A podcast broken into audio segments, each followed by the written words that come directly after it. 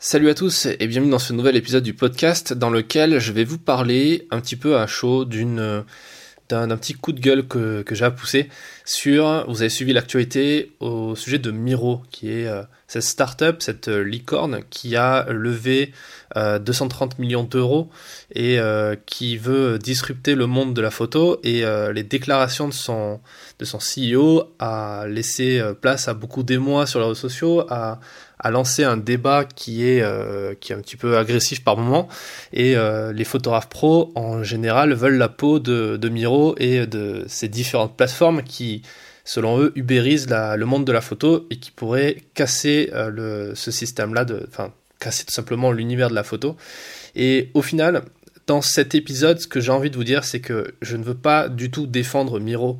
Euh, L'idée, c'est pas de prendre parti pour euh, un côté ou l'autre, mais je suis là pour relativiser et pour pousser un petit peu à la réflexion. C'est un peu le but de ce podcast, c'est de vous apporter des, informations et vous pousser à être pragmatique, être curieux, comme un, vrai euh, journaliste quelque part, et être intelligent, tout simplement, et ne pas tomber dans la démagogie et dans le dans les mauvais côtés du débat, à savoir euh, euh, ceux des gens qui sont un peu frustrés parce qu'ils n'ont pas les résultats qu'ils veulent et qui trouvent un bouc émissaire qui aujourd'hui, ça tombe bien, vient de lever 230 millions d'euros, donc il a beaucoup de visibilité médiatique et donc c'est le parfait bouc émissaire pour un univers qui est, enfin pour des personnes qui sont qui galèrent un petit peu dans cet univers qui est certes en crise sur certains points. là, on va pas revenir sur la situation de la photo comparée à la situation qui était euh, celle des années, euh, des années 80-90, c'est évident qu'on a perdu des avantages, on a perdu euh, pas mal de choses, mais c'est un univers qui est plein d'opportunités. Je pense que si vous écoutez ce podcast, c'est parce que vous l'avez compris. Il y a beaucoup de choses à faire, il y a plein de trucs à, plein de solutions à trouver, et aujourd'hui, on va s'intéresser donc à cette actu et à cette, cette critique qui est faite à l'encontre de cette startup qui a levé autant d'argent et qui emploie aujourd'hui plus de 600 personnes, euh, qui a développé toute une technologie, on va en reparler, euh, concernant l'image, qui est euh, bien ou mal, c'est pas la question en fait. encore une fois, je vais pas prendre parti pour, pour Miro ou pas. Mais l'idée, c'est que il y a un truc qui, qui, me fait un peu réagir et qui m'embête, c'est de lire des trucs du genre Miro va détruire la photo et tirer le métier vers le bas. C'est complètement faux. C'est complètement faux. Je sais que je vais pas me faire des amis euh, en, disant ça dans ce podcast, mais bon, tant pis. Vous savez, l'idée c'est pas d'être lisse et d'être euh, d'accord avec tout le monde. L'idée c'est de dire ce qu'on pense et de, de, prendre, de prendre position pour quelque chose aussi. Et je trouve qu'en fait, tout simplement, c'est stupide de dire que ça va détruire la photo et que en plus ça met à mal euh, tous les photographes pour plein plein de raisons que je vais développer dans cet épisode. Déjà, Miro, si on devait faire une comparaison, euh, c'est un peu comme McDonald's, c'est un peu comme un fast-food euh, pour dans l'univers de la photo. Et quand McDonald's est arrivé en France, je sais plus quand, dans les années 60, il me semble, 70, euh, et les fast-food aujourd'hui en France, c'est pas ça qui a détruit la gastronomie, c'est pas ça qui a détruit les grands restaurants ou les restaurants tout court, d'accord? C'est pas parce qu'on on apporte une nouvelle offre un nouveau marché, c'est pas parce qu'on crée un nouveau marché que ça va détruire les autres. C'est complètement stupide en fait. Euh, penser ça, euh, c'est stupide parce que il suffit juste de regarder ce qui est arrivé. Euh, on dit que ça ubérise la société, enfin que ça ubérise le monde de la photo. C'est vrai. D'ailleurs, le mot ubériser vient de Uber. Donc en fait, c'est assez rigolo d'ailleurs parce qu'une simple startup a créé son propre vocabulaire, a créé un nouveau mot qui est ubérisé euh, qui est ultra mal connoté, parce que justement, euh, les gens voient le côté super négatif de cette application, sauf qu'il y a énormément de, consommateurs de cette, euh, application, comme toutes les choses qui sont très critiquées, elles sont très utilisées, à commencer par Amazon, toutes ces sociétés qui, bien sûr, font du mal au système qui est déjà établi et parfois même mal à la planète, à l'écologie, etc. Mais c'est pas pour rien que les gens, c'est pas pour autant que les gens vont arrêter de consommer tout ça et d'utiliser ces services. Donc déjà, la première chose, c'est que euh, Miro va pas détruire l'univers de la photo, tout simplement parce que, ou sous prétexte qu'ils apportent une autre, euh, autre euh, façon de consommer la photo pour les entreprises. Ça n'a rien à voir. Ensuite, il y a quelque chose qui, j'en parlais dans, dans l'introduction de l'épisode, quand le CEO parle de disrupter le monde de la photo. Disrupter, c'est un mot qui est ultra mal connoté également euh, dans l'univers du grand public, enfin pour le, pour le grand public, on va dire. Euh, dans l'univers startup, disrupter, c'est une très bonne chose, c'est euh, valorisé, c'est-à-dire qu'on remet les choses à plat, on va trouver un nouveau modèle économique, on va améliorer ce qui ne fonctionnait pas et on va faire plus de bénéfices, plus de profits, plus de chiffre d'affaires. Et on va en parler aussi sur la question de l'argent. Il faut bien comprendre que c'est c'est pour beaucoup de gens et beaucoup de photographes, beaucoup de photographes, surtout des photographes euh, auteurs et des photojournalistes, un peu moins pour les photographes qui sont artisans, qui ont une activité plus liée au commerce. Euh, l'argent c'est mal, ou du moins c'est pas c'est pas bien de faire trop d'argent, c'est pas bien de vouloir faire trop d'argent et euh, tout ce qui est rattaché au monde de la start-up, etc. Et donc le vocabulaire, à commencer par le mot disrupté, forcément ça fait ça fait un petit peu mal aux gens il y a une grande méfiance en général sur tout ce qui touche au business. Hein. Je ferai un épisode euh, juste après celui-là sur euh, la façon, enfin vous verrez, on parlera de business et de, enfin le business c'est un mot anglais hein, et businessman ça veut juste dire chef d'entreprise donc, euh, mais c'est ultra mal connoté et on en parlera un peu plus dans le prochain épisode. Un truc qui est important de noter, c'est que Miro vient de lever donc 230 millions d'euros. C'était pas la première levée de fonds. Euh, ils avaient déjà levé euh, quelques dizaines de millions d'euros. Et juste dire ça, c'est hallucinant. Euh, et le fait de lever autant d'argent dans, une, dans, une, dans un univers qui est en crise, de, de, de, pour, pour le grand public, c'est un univers qui est en crise, où il n'y a pas d'argent, soi-disant, bah là, le mec, il lève plus de 200 millions d'euros. Donc déjà, il faudrait peut-être se, se, se, réfléchir un peu et se dire, attends, mais euh, c'est un petit peu bizarre que tout le monde me dit que c'est en crise, tout le monde me dit qu'il n'y a, pas d'argent dans ce milieu-là, et là le mec il lève 230 millions d'euros. Donc euh, c'est faux euh, déjà de penser qu'il n'y a pas d'argent dans la photo, que les entreprises ne veulent pas faire bosser les photographes, n'ont pas de besoin photo, qui font eux-mêmes les photos. C'est complètement faux parce que une entreprise qui arrive et qui trouve le bon business model, elle arrive à convaincre les entreprises. Maintenant, ça va pas forcément rendre riches tous les photographes, ça on va en reparler. Mais c'est déjà un premier point qu'il faut souligner. Euh, donc il y a un intérêt pour la photo, il y a un intérêt, il y a un marché, il y a des opportunités. Et euh, personne, personne ne, te force, toi qui écoutes ce podcast, à travailler pour eux, à travailler pour Miro. Euh, il y a beaucoup de gens qui disent ouais mais c'est l'exploitation, ce système, etc. Le mot exploitation, il est vachement fort. on exploite quelqu'un quand il n'a pas son libre arbitre, quand il n'a pas la, possibilité de faire autre chose. Là, on a complètement la possibilité de ne pas travailler pour Miro. Euh, ça peut, moi, ça m'aiderait pas l'idée de m'inscrire sur le site pour être prestataire parce que j'ai déjà des clients et que je travaillerai pas pour ce tarif. On va en parler. Euh, mais personne n'a un flingue sur la tempe qui dit, a quelqu'un qui dit bosse pour eux ou je vais t'exploiter. C'est complètement faux. Donc déjà, ça c'est un truc qu'il faut aussi se mettre dans la tête. Euh, et parlons justement des tarifs. Le problème des tarifs, dans la photographie, il y, a un problème euh, qui est euh, latent, on en a déjà parlé dans plusieurs épisodes.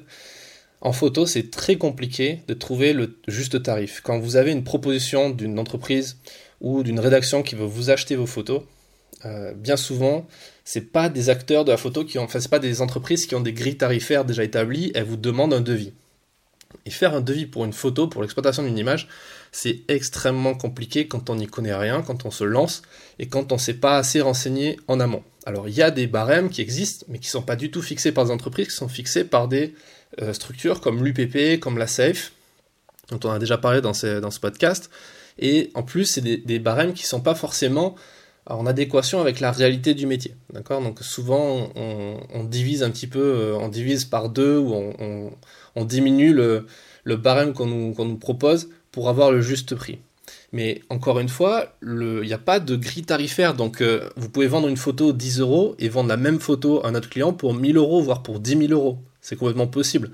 Donc euh, c'est à vous en fait de fixer ça. Et le fait que Miro, comme toutes ces grandes ces plateformes en fait, arrivent et proposent des tarifs vraiment délimités, par exemple 50 euros le shooting de 2 heures, ou 60 euh, euros, je dis des chiffres au hasard, mais de toute façon c'est dans cet ordre-là, 60 euros la livraison des 20 photos bah forcément les gens se disent mais attends mais c'est super bas comme tarif, donc c'est de l'exploitation, c'est horrible, je veux pas travailler pour ce, prix-là. dans ce cas-là, ne travaille pas pour ce prix-là. Mais il y a un truc aussi qu'il faut comprendre, c'est que euh, il faut relativiser avec le fait de travailler, par exemple, pour euh, quand tu travailles pour une agence de presse ou que tu fais un reportage euh, toi à titre personnel et que tu essaies de le vendre derrière, le coût horaire de ton travail, il est ridicule. Fais le calcul, si tu pars une journée entière à faire des photos de manif, tu vas commencer à, midi et tu vas finir à 21h, tu vas rentrer chez toi, tu auras travaillé plus de 10 heures et tu vas devoir ensuite, euh, tu auras travaillé quasiment 10 heures et après tu vas devoir retoucher tes images, les envoyer pour au final peut-être vendre 2-3 euh, photos à quelques centimes d'euros sur une agence. Donc euh, le coût horaire, il est, ridicule. À côté de ça, ça vaut le coup de bosser pour Miro. Donc c'est une, une façon de relativiser aussi. Et ça, c'est quelque chose que les gens s'impliquent, enfin s'infligent eux-mêmes. Tous les week-ends, tous les samedis, il y a une manif en ce moment. Bah, tous les samedis, il y a des photographes, des dizaines de photographes qui vont travailler gratos. Qui travaillent gratos et qui fournissent leurs images à des agences comme SIPA, Abaca, etc., AFP. Ils fournissent leurs images dans l'espoir que ces structures les vendent. Et ces structures, en fait, elles arrivent à, vivre de leurs photos, de ces photos-là, de ces photographes, en proposant justement un stock d'images. Elles s'en foutent de les vendre quelque part, puisqu'en fait, le simple fait de proposer un, gros stock d'images, ça va leur permettre de vendre des abonnements. Donc elles vont rentrer de l'argent indirectement par rapport à ces photos. Ça, c'est de l'exploitation, en fait, parce que on contribue au système, et ça, c'est de vraie exploitation. Donc, euh, c'est très simple de crier euh, contre euh, Miro, mais il faut aussi se regarder ce qui se passe déjà depuis des années, depuis des dizaines d'années, en fait, et que personne ne montre. Donc revenons un petit peu sur euh, la question de, des clients de Miro, les clients de ces plateformes. Donc euh, bien souvent, c'est des grandes chaînes comme euh, des grandes entreprises comme Booking, comme Airbnb, comme Uber Eats. et du coup, c'est pas des entreprises. Jusqu'à maintenant, ces entreprises, en fait, elles faisaient eux-mêmes leurs photos. Ou alors, elles passaient par des photographes, mais les tarifs n'étaient pas non plus beaucoup plus élevés au final. Parce que même un photographe qui arrive à travailler avec un grand groupe hôtelier ou avec une grande chaîne, euh, il va faire du volume. C'est-à-dire qu'au final, s'il veut conserver son contrat, il va de lui-même sacrifier ses tarifs. Donc il va faire du volume. Au horaire, il va être moins bien payé, mais il va être payé plus d'heures dans l'année. Donc du coup, il va faire du chiffre. Donc euh, ces gens-là, soit ils passent par cette solution-là, soit ils passent par cette nouvelle solution, mais ils passeront pas par euh, vous qui débarquez avec des tarifs parfois euh, délirant par rapport à ce qu'ils avaient vécu, ce qu'ils avaient vu avant, et forcément ça marchera pas. Et une autre chose aussi qu'il faut comprendre, c'est que si votre client veut du bas de gamme et veut pas payer très cher, la question qu'il faut se poser, c'est est-ce que vous avez envie de travailler avec lui? Est-ce que j'ai envie de travailler avec un mec qui dévalorise mon travail et qui considère que une photo ça vaut 2 euros? Est-ce que j'ai envie de travailler avec lui? Oui ou non?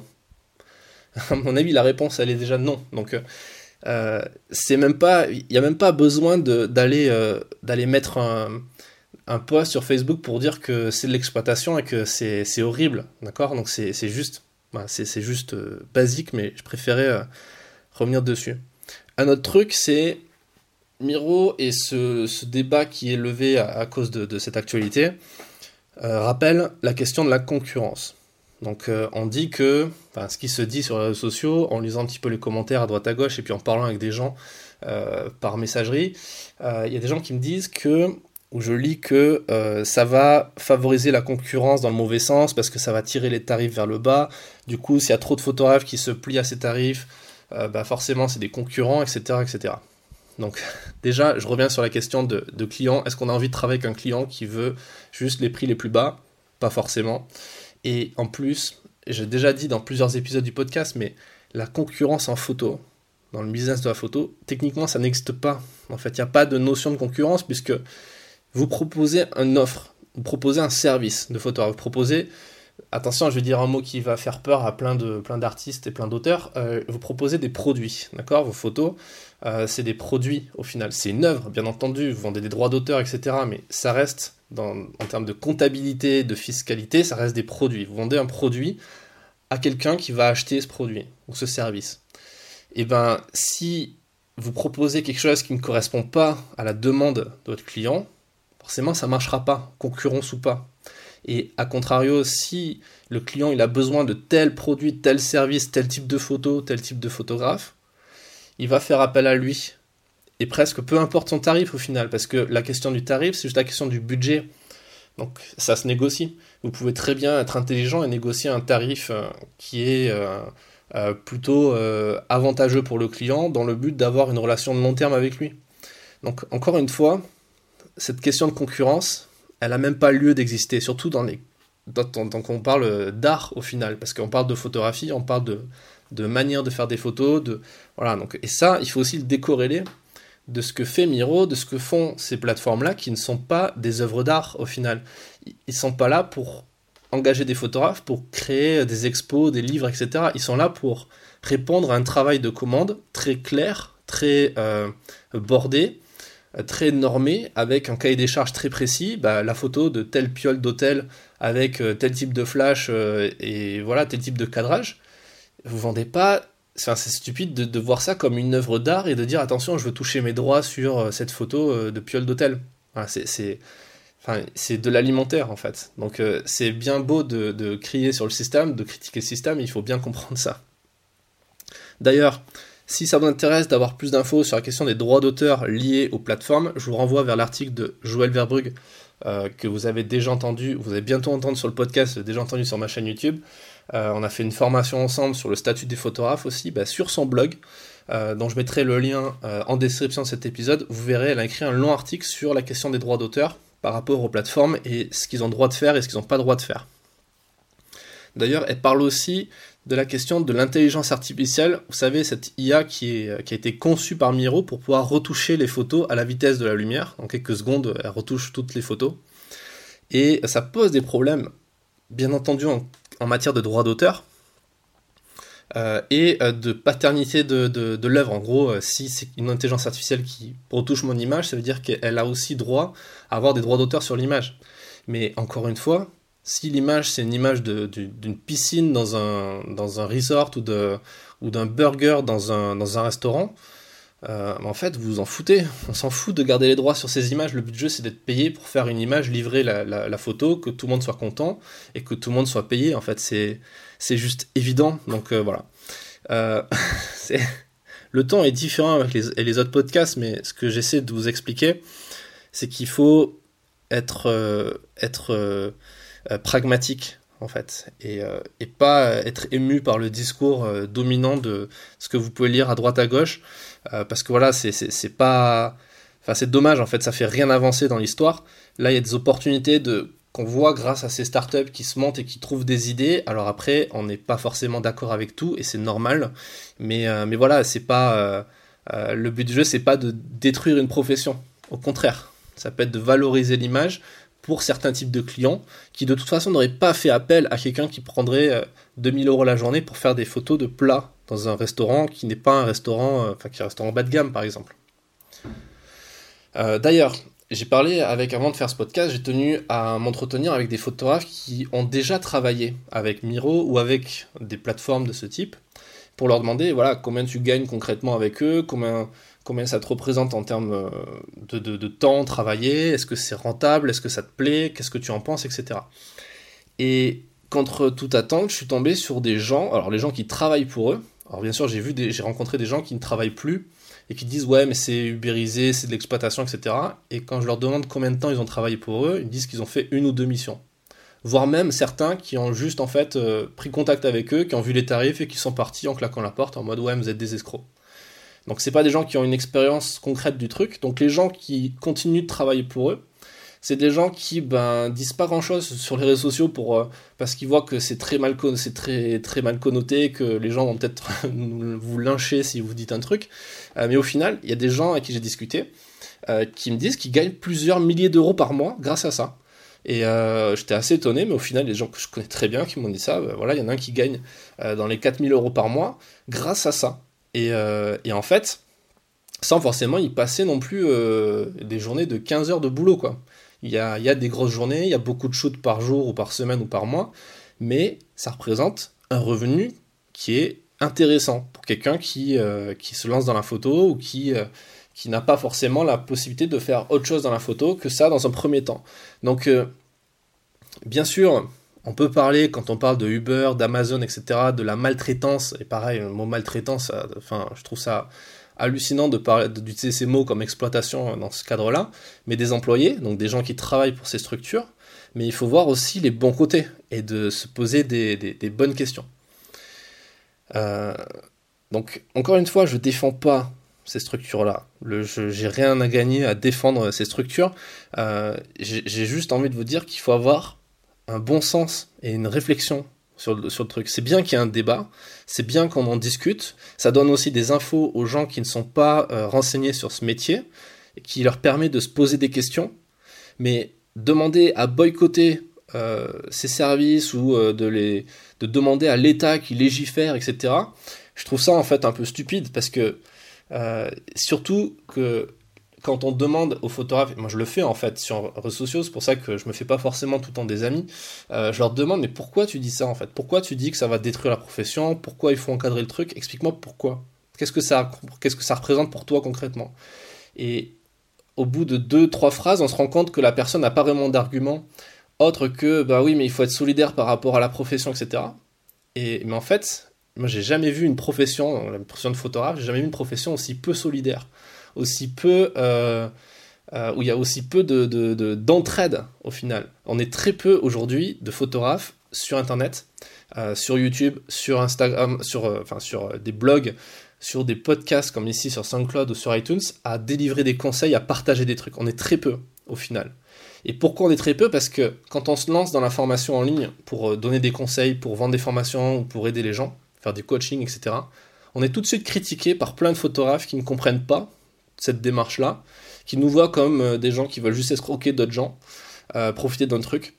Et, c'est super dommage en fait, parce qu'il n'y a, a pas d'entraide au final, à part certaines institutions comme l'UPP, la CEF, etc.